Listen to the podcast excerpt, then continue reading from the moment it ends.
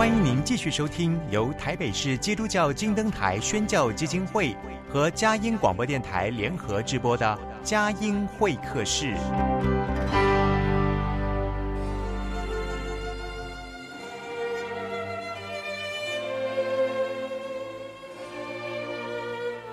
有了朋友的陪伴，人生不会寂寞孤单。在这个充满着欢笑和泪水的节目园地，愿它能带给我们生命的温暖与共鸣。亲爱的朋友，欢迎来到佳音会客室，让我们彼此真心分享，真诚以待。让我们一起留住感动，追寻光明。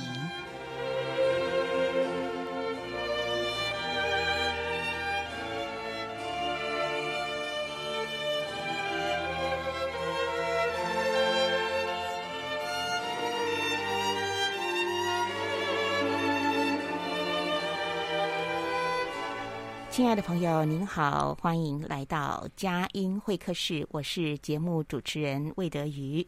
今天在节目当中为您邀请到台湾以色列投资合作中心创办人、凯能怡恩集团负责人林荣恩弟兄来到节目当中来做分享。那么在去年大约也是这个时间吧，二月份左右。有访问林荣恩弟兄，当时谈到了很多呃他的生命故事和信仰见证。所以如果您呃愿意再去听啊，或是您过去没有听过林荣恩弟兄的分享，欢迎您到佳音电台我们的网站上面搜寻佳音会客室，那么您就可以有前情提要哈。那今天啊，主要是想要请林荣恩弟兄来分享一下，因为呃我们人类的生活从二零二零的新冠病毒突然来袭，一下子全球进入严峻的疫情，并且我们整个的生活内容、还有生活步调，甚至工作形态、生活形态都被翻转，都被打乱了。而且这股浪潮呢，是一波紧似一波啊！所以我们呃，大家习惯称这个所谓的后疫情时代，不但要跟这个病毒。所谓要开始学习跟他们共处，同时呢，也要开始做好各样的准备，不管是心理上或是实质生活上，我们要来迎接一波数位化时代铺天盖地的来到。我们做好准备了吗？好，一起来听听林荣恩弟兄对于后疫情时代的一些观察和建言。林弟兄您好，呃，魏姐妹你好。呃，非常的欢迎您再度来到我们的节目当中啊。呃，那我们就开门见山了。首先，就请你谈一谈在后疫情时代，就你观察到的我们的生活，呃，产生了哪一些的可见的或者可以预知的一些改变或是影响？啊、呃，好，呃，各位听众们、朋友们，大家好。嗯、我想在我回复这个问题以前啊。呃，我想可能全世界的人都很紧张，也很担心这一波疫情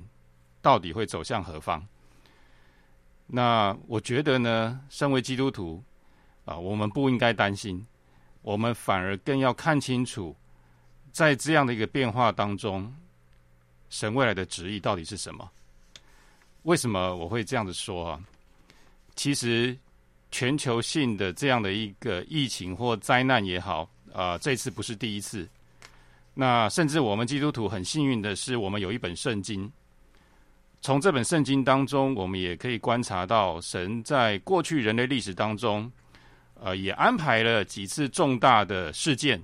而这些重大的事件也造成了人类历史的一些改变啊、或者是一些呃重要的事迹。举例来说，譬如说石灾，譬如说大洪水，这些也都是人类历史上，不管是对一个民族也好，或是对全世界也好，也都是重大的一件事件或者是灾难。但是从圣经里面，我们清楚的看到这些灾难或事件的背后都带有神的旨意。我觉得这个是重点，也就是身为基督徒，我们应该跟别人不一样。我们不应该担心受怕，我们反要反倒是要更看清楚，神为什么让这些事情发生，他背后的旨意到底是什么？那我想从圣经过去所描述的这些重大事件来说，神让这些事情发生，不外乎就是要纠正人类过去错误，或者是完成神未来旨意。而我们看到这次的疫情带来了很多的大变化，譬如说，呃，人跟人之间的这个呃呃接触变少了，那疏离感可能增加了，但是呢，同一时间又因着数位科技的大爆发，也加速了这个呃人跟人的疏离感，但是同时也拉近了人跟人之间的距离，不管是线上教育也好，不管是呃很多的线上经济、线上办公等等等等，哦，线上购物，其实，在这些科技的背后，带来了人类生活形态的改变。那我们看到了改变的现状，我们要问的问题是：这一些改变现状的背后，将把人类历史带向何方？而神在这当中又有什么旨意？这个就是我们今天想要分享的重点。呃，太棒了，因为直接就指出了状况的一个核心，就是到底我们扎根在基督的信仰里面，知道呃这个发生，它其实真正它的旨意是要将我们带向何方。所以，当我们有这样一个清楚认定的时候，就不管外面的。环境是怎样的变化多端呢、我们都能够呃以不变应万变。好，那呃您刚刚讲到就是第一个就是人际疏离哦，这个是大家都呃感觉到慢慢在适应当中。您也提到了像是线上的经济的一个呃活络啦，还有线上的教学啦、线上办公等等哈。好，那我们就请您继续的分享。呃，这个也就是其实所谓的数位化哦，就是呃呃，它呃当然是会借助很很多的工具才能数位化嘛哈。所以您可不可以跟我们讲一讲，就是一般来讲，在我们的生活常态当中，一些数位化渐渐的进行当中，那还有要怎么样再去呃在生活里面做好各样的预备，呃，去迎接这个数位化的一个大时代的来临。好。呃，首先呢，我想要分享开宗明义说一句话哈，就是科技是中性的，啊、端看使用这个科技的人他是怎么使用这个科技，可以把这个科技带向好的影响，但也可以把这个科技带向坏的影响。那我们首先来看哈，其实，在疫情之前，我们都已经被数位世界包围了。呃，在台湾的听众朋友们，我们相信我们每一个人应该都有会用有用这个 Line。来做即时的沟通。那如果你不是台湾的朋友，你在别的地方，可能你会用呃呃 Facebook，你会用 Google 查讯息，你会用呃 WeChat 沟通，你会用很多很多其他的 APP 也好，或者是数位工具也好，呃，充满在你的生活周遭。那我们有没有想过一件事情？其实这一些数位工具都拥有了我们很多的资料，而这些资料呢，其实都被储存在云端。那如果有人可以破解云端，拿到我们的资料，他是不是就可以做出一些很可怕的事情？呃，最近的新闻才在说，有人呃窃取了呃这个某些人的身份资料，然后呢，用这些身份资料去补办信用卡、补办银行账号等等。而把另外一个人他的存款全部都盗取，所以这些就代表着一件事情啊、呃，当我们充分使用这些数位工具的同时，虽然很便利，但是我们往往也忽略了我们的资料其实很容易就可以被别人窃取，而这些人窃取了这些资料之后，他其实可以做出很多很可怕的事情。嗯，那另外一个层面，我想要问问，就是可以请大家思考看看哈，今天。如果我们不再有这些数位科技了，譬如说我们不再有 WiFi，我们不再有 Internet，请问我们人类还生存得下去吗？如果这个答案是否定的，也就是如果没有了 Internet，如果没有了 WiFi，我们人类就生存不下去了。那我觉得这件事情是相当可怕，也值得深思的。因为居然我们可以没有一个科技，然后人类生存不下去，而不是说我们没有了神，我们生存不下去，反而是说我们没有了 WiFi，我们没有了 Internet，我们生存不下去啊！我觉得这件事情是相当可怕。那当然啦，这个也是有一些这个。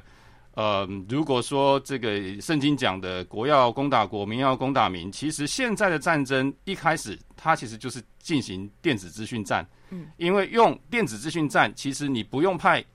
出什么坦克、飞机，也不用什么武器，你其实只要用骇客就可以瘫痪对方的国家。所以这个也显示出一个问题，就是我们现在人类文明发展至此，我们高度的仰赖数位科技。啊、呃，疫情更加速了这件事情。当然，我们的生活带来了很多的便利，可是身为基督徒的我们，我们必须要知道未来的世界将会伴随着数位科技走向何方。如果我们已经预知到它会发展成那样的状态，我们就知道我们今天要如何因应，甚至是如何及时的运用数位科技做一些有意义的事情。嗯嗯。我真的听林弟兄这样讲的时候，我觉得，哎，要是一天没有赖，我大概会非常的不习惯，因为几乎对我来讲，我最简便、常常用的就是赖哈。所以，真的，您那个提问太太值得我们去深思。如果没有数位工具，你活得下去吗？好啊，我们呃接下来听一段诗歌音乐，待会儿继续请教呃林荣文弟兄相关的话题。牵我献你最终，信耶稣是恩宠。有天上荣耀光填补我灵虚空，主大爱慕我心，我铭刻在天上，与主耶稣交谈，使我痊愈安康。请大家快来与主耶稣交谈，快向主倾诉你困难，垂听你呼求，一步步成就，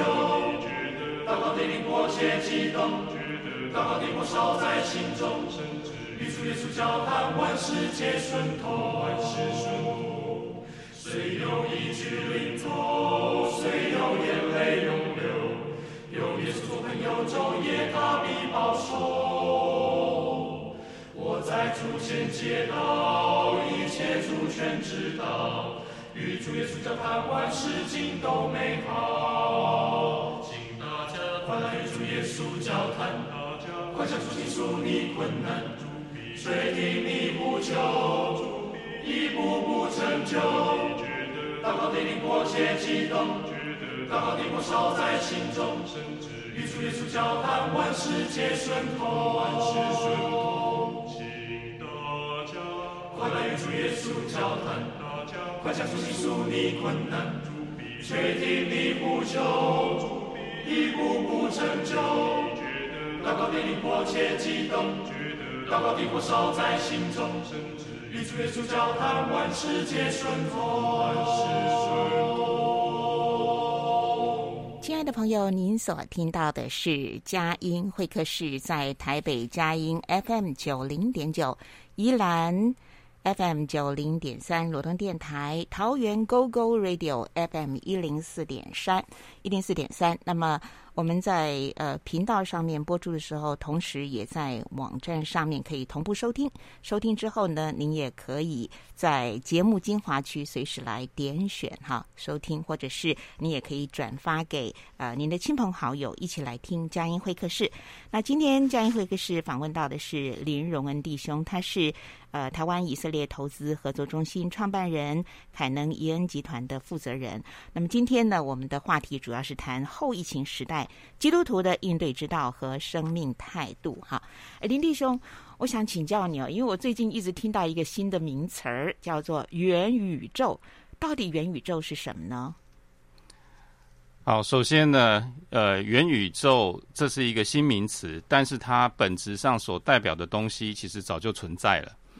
那元宇宙以现在这个时候新闻媒体所在讲的，大部分围绕在呃 AR 跟 VR，嗯，什么意思呢？其实有些人如果没听过 AR 跟 VR 的话，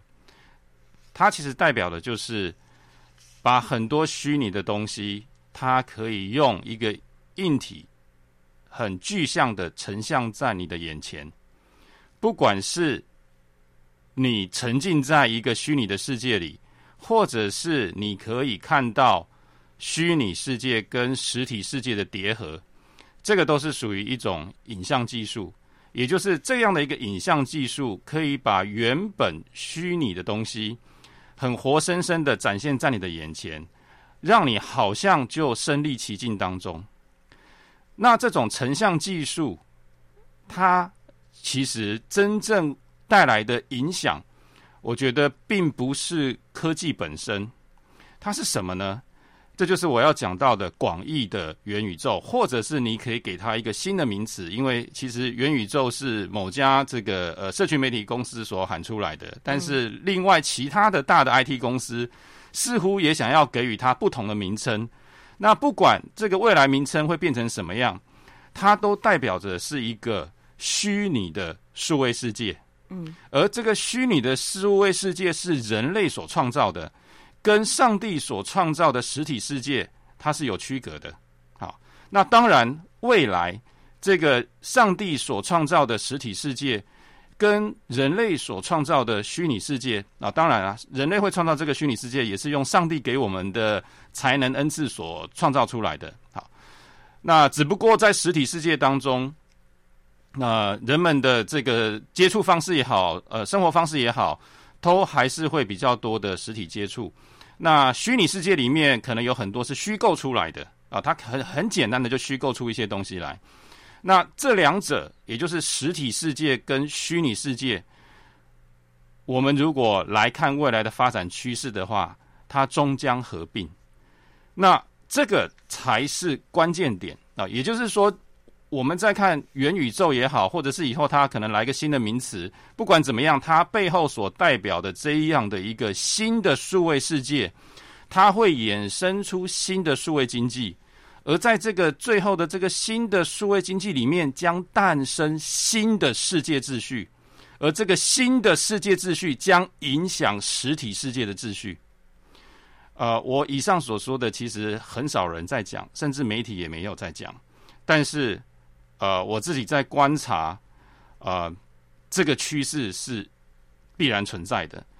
当然，这也跟我们基督徒的末世观有关。如果我们去看启示录，我们就会知道未来的世界长什么样。那如果要变成呃主耶稣再来的那样的一个集权控管的世界，其实我控制了虚拟世界，进而间接控制实体世界，比较简单。远比我直接控制实体世界来的简单，所以现在其实有心人士很多，其实一般大众当然不知道，但是我觉得一定是有有心人士想要在新的虚拟世界当中建构新的世界秩序，而这个新的世界秩序终将影响到实体世界的秩序，这个才是我觉得我们基督徒要正视的，而且我们基督徒要比别人先想到这样的一个未来，做出这个一些预防性的一些准备。嗯，我想更多请教一下，就是说，呃，这个广义的元宇宙里面呢，人的聪明会去呃创创造或者架构一个虚拟的世界。那这个虚拟的世界，以目前我能够想象的，就是有一些虚拟实境的呈现，让你好像身历其境。可是，让你身历其境的时候，我们是不是在这个所谓的虚拟世界里面会有一个？我的分身呢？是的，呃，其实这样子的一个呃，我们讲的数位分身啊，其实早就已经慢慢呃已已经存在，而且一步一步的这些数位分身的资料，慢慢的被集中起来。呃，举例来讲，呃，我们的呃病例资料其实也在云端，我们的纳税资料也在云端，我们个人的一些生活资讯也在云端。那只不过在过去当中，这些资料并没有被集中起来。可是现在慢慢的，因为都在云端了，那很多公司也都开始运用这一些大数据，当然是要做出一些分析，来改进他们的服务也好，或者是让人类生活更便利也好。但是，如同我一开始所讲的，水能载舟，亦能覆舟。这些科技如果落入到有心人士手上，它一样可以做出。不好的用途，所以数位分身这件事情，它其实早就存在。譬如说，我们以前常常在讲 IoT，也就是说物联网，把所有的物件联网之后，透过云端就可以得知这些物件，譬如说这些机器啦、这些机台啦，它的运作状况，或甚至是预先判断它会不会出错，来做些应应的措施。那未来可能会到人联网，所有的人身上可能都会有一些装置联网。其实我们现在已经有了，我们的手机其实把我们的讯息或把我们的一些。一些东西都已经联网了啊，这只不过它没有植入在我们体内哈，但是其实它已经伴随着我们，把我们的很多资讯也都联网了。那以后将是万物联网，而在万物联网的条件下，就是每一个物体、每一个生命、每一个人，在云端都有一个数位分身。这个数位分身拥有的就是你所有的资料，这些资料可以用在好的地方，也可以用在坏的地方。所以我在说，科技是中性的，端看人怎么使用它。水能载舟，亦能覆舟。嗯，呃，这是不是意味着，就是我们对照圣经启示录来看，就是在末世的时候，呃，会走向，就是人类的这个世界的管理会走向一个集权跟独裁的这样的一个趋势吗？对的，如果我们从启示录来看啊，当然非基督徒听到了这段话，他会觉得很不可思议，他觉得我们疯了。但是，如果是基督徒，我们也相信圣经所说的未来的预言的话，嗯，那我们就知道未来的敌基督跟假先知绝对是集权控管。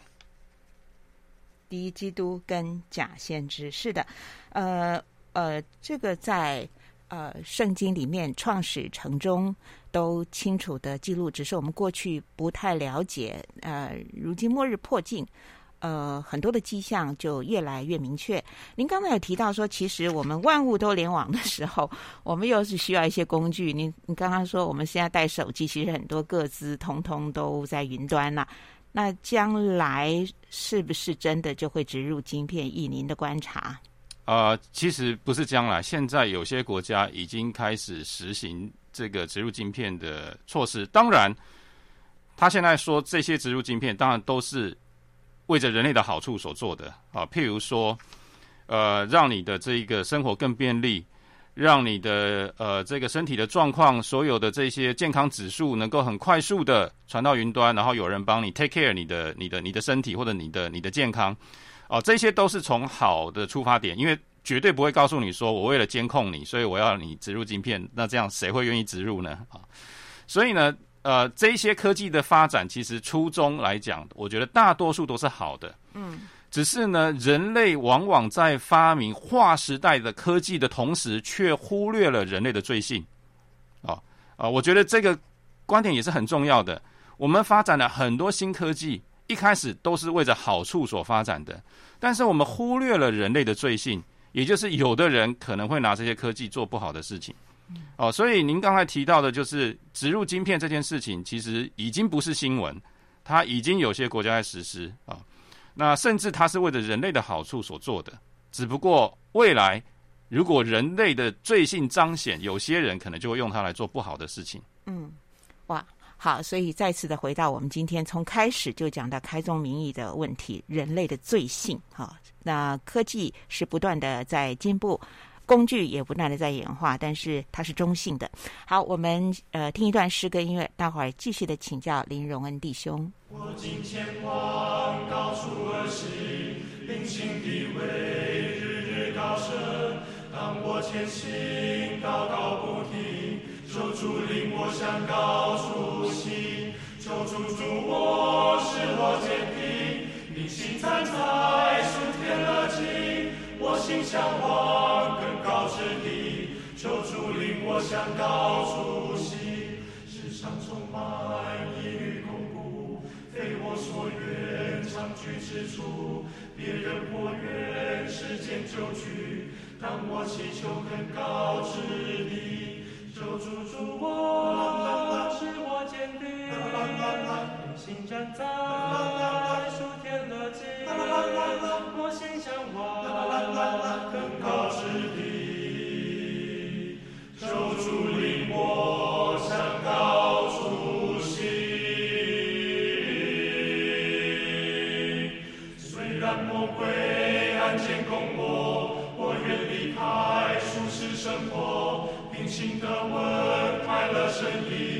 天上圣徒所唱诗歌，主主，我使我坚定，定心站在属天的境，我心向往更高之地，求主领我向高处行。求主主，我使我坚定，定心站在属天的境，我心向往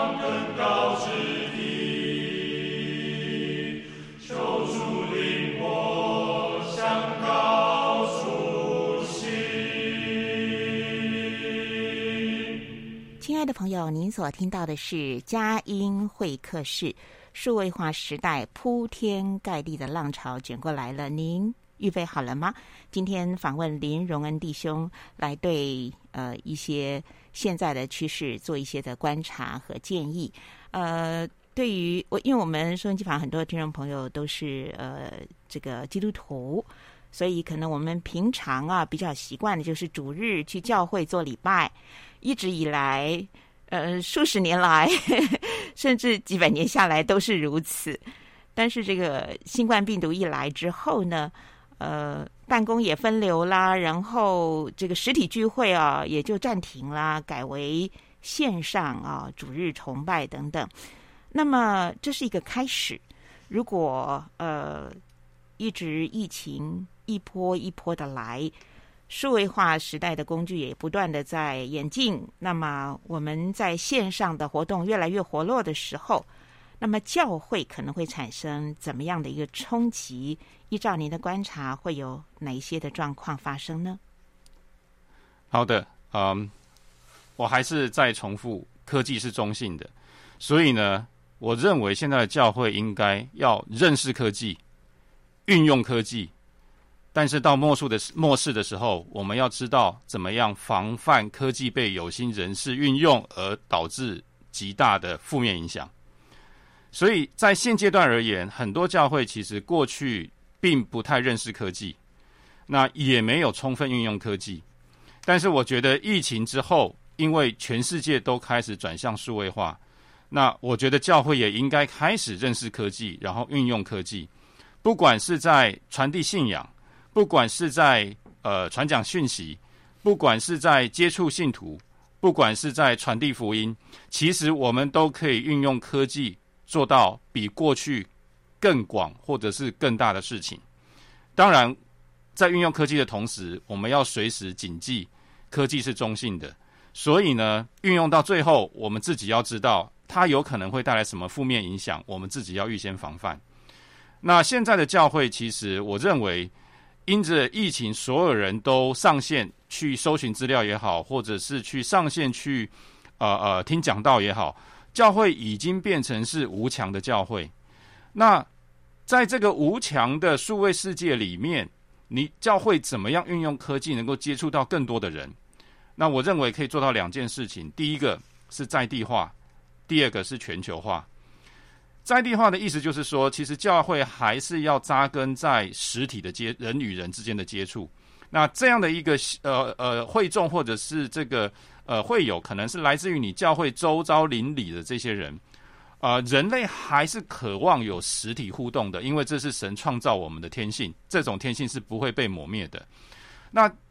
而且越是数位化，这种渴望实体接触的天性越会凸显出来。所以我觉得教会在末世里面会扮演一个很重要的角色，就是给人实体的关怀。这个是数位科技这一种呃，好像虚无缥缈的疏离感，它所带来不了的。好，那这个是在地化。那全球化是什么意思呢？因为随着所有人都上线，所以一个好的讯息，一个好的布道，你将可以透过呃直播。或是透过录音，或是透过影片，你可以迅速的传递到世界各地。所以，如果教会能够妥善运用科技的话，你将可以发展成为在虚拟的数位世界当中的全球化的教会。当然，在数位世界里转台是很容易的啊，因为人们只要动一动滑鼠，它可能就转到别的台去了。所以我认为，在这样的一个呃数位世界里面，教会可以去做一些区隔，也就是呃牧师的讲道，或者是这个教会所凸显出来的这一些讯息也好，它可能会针对某些特殊族群哦，譬如说他是专门针对年轻人，或专门针对职场人士，甚至针对职场人士又可以细分是专门针对什么行业的哦，譬如说科技业的，或者专门针对金融业的。慢慢这些讯息会变成是针对特定的族群，那这些特定的族群听到了这些关乎他自己的生活，或者是关乎他自己的产业工作的讯息之后，他在线上会黏着在这个教会上，但是很可能他实体还是去他附近的教会啊，所以我觉得这个是呃呃数位世界来临带来教会在地化跟全球化之后会发生的一些现象，那教会可以善用。嗯，好，这样说起来，佳音 Love 联合网也是一个库藏丰富的一个空中呃零粮供应站哦。是的，因为我们已经刚刚您讲到的类型化，我们在我们的这个 APP 上面、App 上面已经有非常清楚的节目的分类啊、哦。那所有的丰富精彩的分享，就拿佳音会客室来讲好了，随时都可以点选收听啊、哦。所以这个形态上面是呃。呃，不断的来迎向呃数位化的浪潮的时候，要日新又新，而且要自强不息了哈。好，那么这是在福音的工作上，不只是教会，我觉得所有的这个媒体、福音媒体哈，要去想象怎么样去呃运用科技、认识科技，并且防范，在防范科在防范这个科技的部分，可以要做到哪一些呢？嗯，好，呃，我觉得就是要慢慢降低对于数位科技的依赖程度。哦，当然，这不是听来有点矛盾吗？没错，嗯，呃，我们要充分的运用这些科技，但是我刚才讲的，我们要防范这些科技未来带来的后作呃不不良的影响。呃，从最简单的例子来讲，就是现在小孩回到家里面，可能都是在玩线上游戏，而这些线上游戏变成是不是游戏而已，它是社交的一部分。那如果我们让小孩一回到家里面就用这些科技去做社交，或者是用这些科技他去找一些资料。很有可能他找到的资料其实不是正确的，很有可能他在网络上所交的朋友是不好的，很有可能他所看到的讯息是对他是不适当的。所以我刚才讲，就是我们要学习怎么样慢慢的对于这些科技的这个呃，我讲的就是上瘾程度要降低，或者是辨识力，对，辨识力啊、uh-huh. 呃，要要要有好的辨识力，要有好的自己的独立思考能力。嗯才能分辨，在这个数位世界里面，其实假讯息会越来越多。我们怎么样分辨什么是真，什么是假？那当然，对基督徒而言，假设我们有足够真理的认识，很多的事情就不会人云亦云。很多的事情在呃数位世界里面所充斥的一些似是而非的道理，世上小学，我们就可以有分辨的能力。嗯，那同时，呃，我们也要。让自己有脱离这个数位科技跟神独处的时间，因为如果说我们一天二十四小时，假设你不看 Line，你不看这些呃手机上的讯息，你就会觉得浑身不自在。那其实从另外一个层面上来讲，你已经被它辖制了。嗯，所以我们更要学习如何让自己有一段时间是可以不看这些数位世界里面的资讯，而让自己是跟神独处。我觉得这一点是非常非常重要的。嗯，我突然想起老子啊，他说的“五色，呃，令人迷啊；五音令人盲。”那个以后这种在虚拟实境的数位化时代里面，呃，真真假假真的是难分呐、呃，有的时候在影片上面它可以移花接木，在讯息上面它可以呃这个捕风捉影。然后一传呢，工具那么普遍，一下子就广传天下哈，所以真是防不胜防。那另外在媒体上面，我们也可以发现到，现在也是新媒体、自媒体，人人都可以做这个所谓的呃 YouTuber 哈，可以做这个 Podcast 的主持人等等哈。所以是在这么样的一个混乱当中，怎么样去过滤？怎么样去去无存精？怎么样有辨识力？我觉得实在是太需要了。那在这一点，其实，在教育上面也是非常重要的。那也许我们在下一段呢，可以再来请教您。好，我们先来听一段诗歌音乐，待会儿继续访问啊、进入我们今天节目的压轴。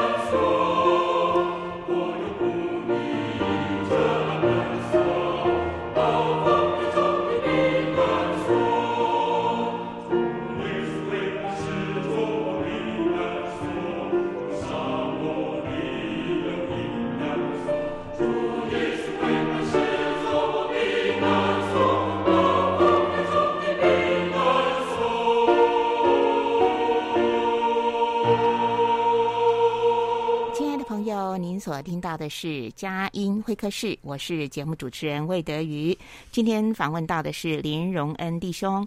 啊，我们一直在做一些趋势观察的时候，不知不觉啊，神经就有点紧绷，现在可以稍微放轻松一点了。我记得我去年二月初访问您的时候，有谈到就是。台湾跟以色列这个投资的合作的计划当中，有关教育的交流的部分呢，其实也获得台北市政府的呃一些就是呃公部门也蛮认同的哈。那不晓得就是说这一年来在特别是在台湾跟以色列的互动方面啊，您有没有一些什么成果，或者是从那边？这样的一个工作的互动往来当中，您有提到过以色列人跟华人呢，我们可以有一些在民族性上的互补嘛？哈，在这呃，从过去一年到现在，您有没有一些新的体会？因为我们毕竟活在真实世界里面，我们真实手上的工作如何呃去呃，随着这个时间的演进，我们能够在我们的各就各位上面去尽量的做到合神心意。啊，其实。呃，我要非常感谢神哈，因为在台湾跟以色列的这个交流当中，疫情反而更加速了双方交流的规模。当然，这也要拜科技之赐，因为过去呃疫情之前，可能双边的交流着重在实体互访，但是疫情之后，互访变得不可能，那我们就也大量的采用数位科技。让双边的学生可以在虚拟的世界当中彼此的呃交流跟共学，也因着这样的科技带来的便利性，所以呢，两边交流的规模暴增。那当然，这也要感谢神安排了以色列教育部的亲自参与，以及台北市教育局相信我们，让我们做义工来执行这个计划。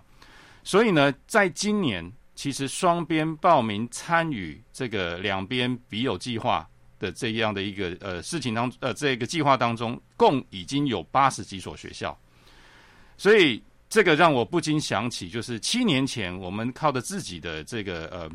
呃一个一个力量，从二十几个学生的交流，如今七年后，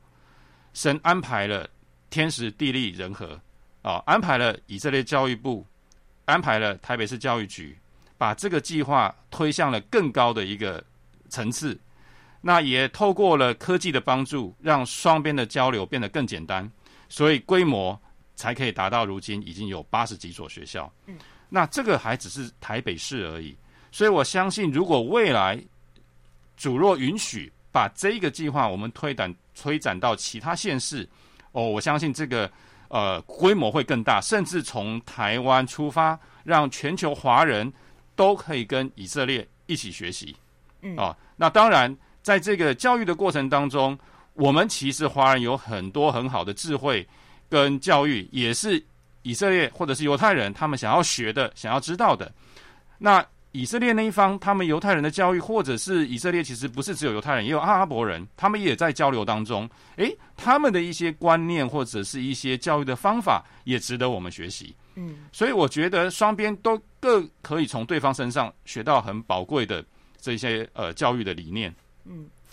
其实十年树木，百年树人，那个教育的工作非常重要。但是在教育，我们有各种的教育的思想，从这个东方西方。但是我们如果从真理出发的话呢，就可以去融会，然后呃，在这样的一个所谓虚拟世界里面。数位化浪潮当中，我们的根扎得很深哈，所以我想请教一下，就是说在凯能呃教育集团的这个部分，你们的教育的主旨，或者是你最想要，因为您刚才讲到，不管是在地化的一个呃在地生根，或者是展望全球那么样一个辽阔的丰盛的那个世界花园，呃人文荟萃哈，那怎么样去？择其精要，我们就请教您，因为我们说在很污杂的资讯当中，在很多各家的学说思想当中，您最想给青年学子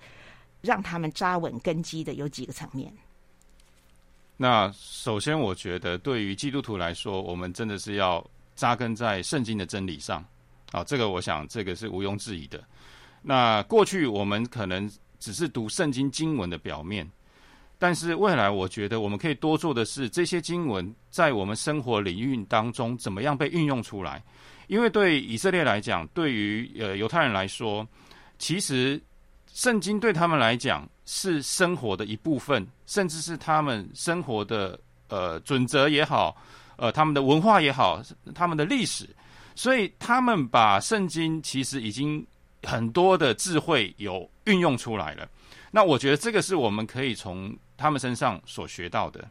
那对于非信徒来说，我觉得基督徒更要把圣经里面的一些智慧幻化成他们听得懂的语言，让他们知道。举例来讲，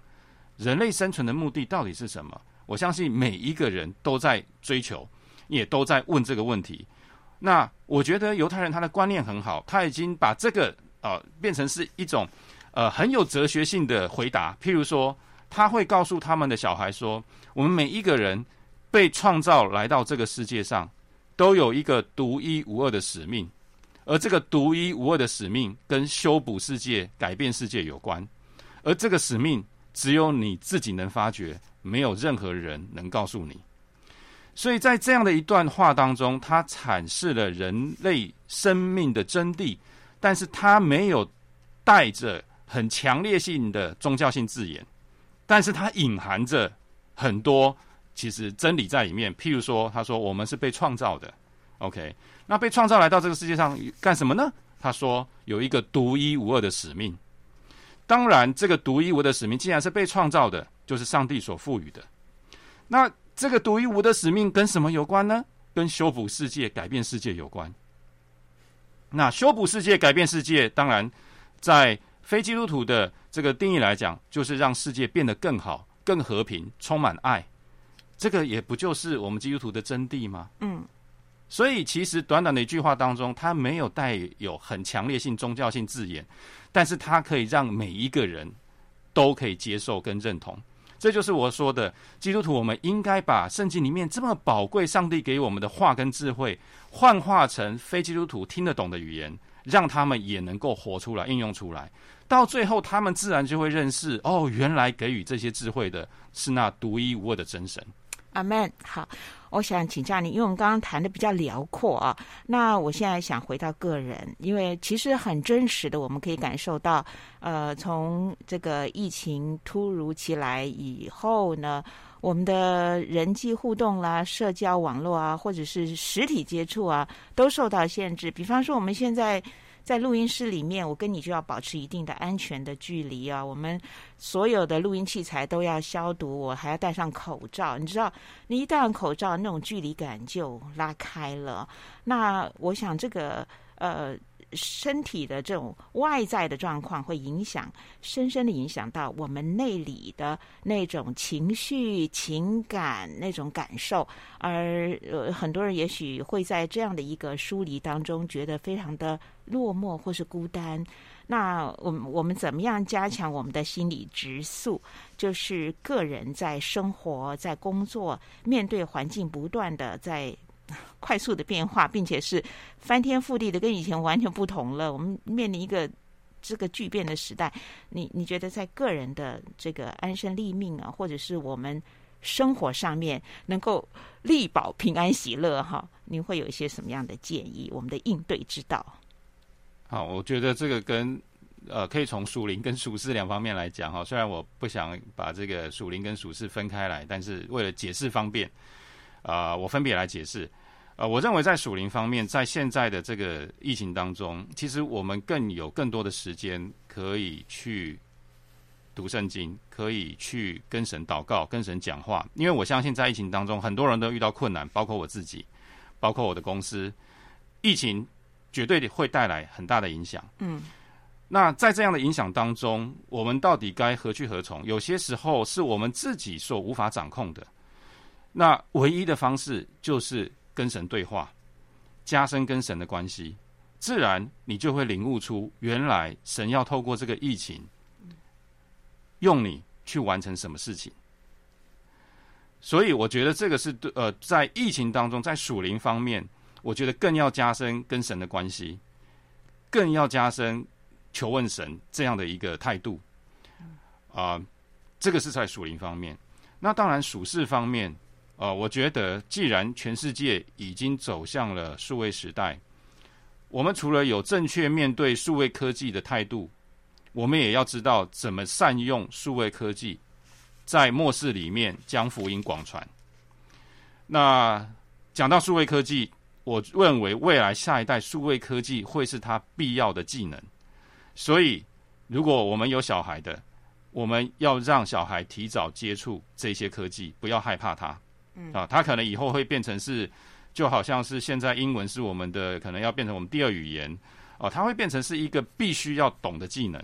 那这样子，我们的下一代他才能够有足够的这个呃呃生存的这样的一个条件。那也知道怎么应用这些科技去影响啊更多的人啊，所以我认为在属事方面，就是第一呃不要害怕科技，认识科技，拥抱科技，但是同时。也不要看科技过于他所当看的，也要认识到科技也是人类发明的，所以它有局限性。但是我们要运用科技来传递神的真理，我们要运用科技来增加我们的知识啊。所以这个是从属世的方面啊，我觉得可以去呃给各位分享的。那当然，最后我会认为。真的，你看到现在全世界这样的这个变化这么的快速，呃，你会更急迫的会想要善用剩剩余的时间。所以我我常在，我最近常有一个感觉，就是如果神今天就把我接走了，他问我说：“林荣恩，你过去在这世上你做过最有意义的事情是什么？”我回不回答得出来？那同样的，我也把这样的一个问题抛给所有的听众朋友。当神今天把你接走了，问你这个问题的时候，你的回答会是什么？如果还没有，赶快利用现在的时候去做你觉得神给你那独一无二的使命。嗯，当然，我还要强调一点，这而且是非常重要的一点，这个也是我想要在今天跟各位分享的一个很重要的经文，就是在撒迦利亚书四章六节里面说到。万军之耶和华说：“不是依靠势力，不是依靠才能，乃是依靠耶和华的灵，方能成事。”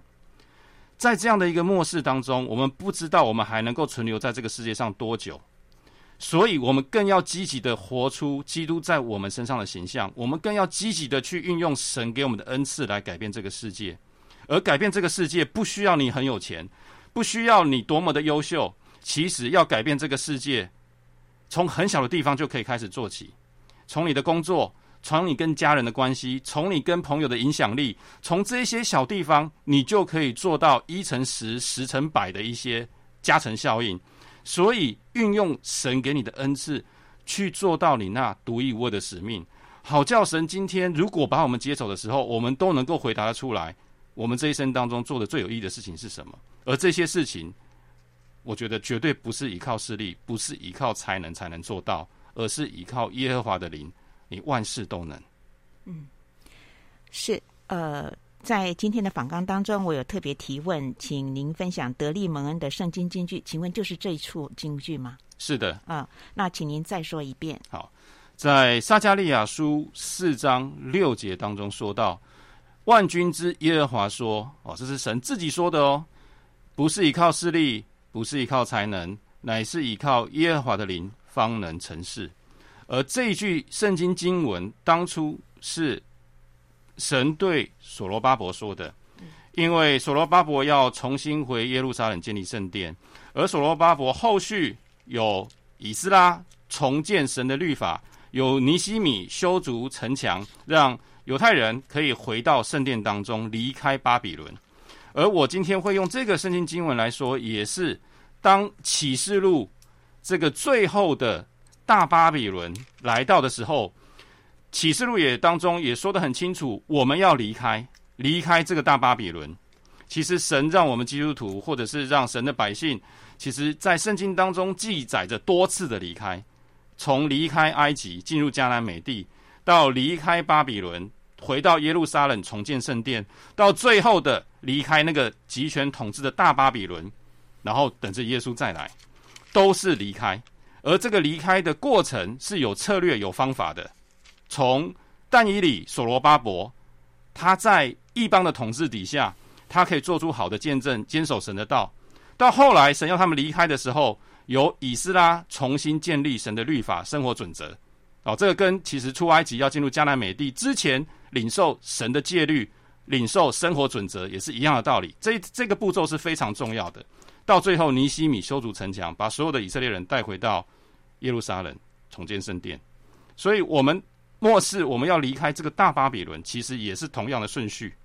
当然，在离开大巴比伦之前，我们要先入世。也就像但以理跟所罗巴伯一样，我们要先进入到这一个未来可能会成为大巴比伦世界里面，我们要在里面做光做盐，我们要运用科技去做出一一些有影响力的事。到最后，这些科技假设真的是像起诉里面所说的，成为独裁统治者的工具之后，我们就要离开它。而我们离开它之前，我们先要建立神的生活准则，也就是我们行事为人，或者是我们做所有事情的天国法则。嗯，那到最后，我们就要离开这个已经被集权统治的这样的一个环境当中。是是，非常谢谢林荣恩弟兄今天跟我们分享他的观察和他的谏言。我想到了，呃，诗篇九十篇，这是摩西的诗歌。他说：“我们一生的年日七十日强壮可到八十，但其中所经花的不过是劳苦愁烦，转眼成空，我们便如飞而去。”的确，所以呃，求主来指教我们怎么样来数算自己的日子，好叫我们得着智慧的心。更愿主我们神的荣美归于我们的身上，愿上帝建立我们手所做的功，我们手所做的功，愿主来建立。好，非常谢谢林荣恩弟兄跟我们的分享，谢谢您，我们也彼此祝福喽。好，谢谢，谢谢。新年更要加油喽。是的，是，是的，谢谢。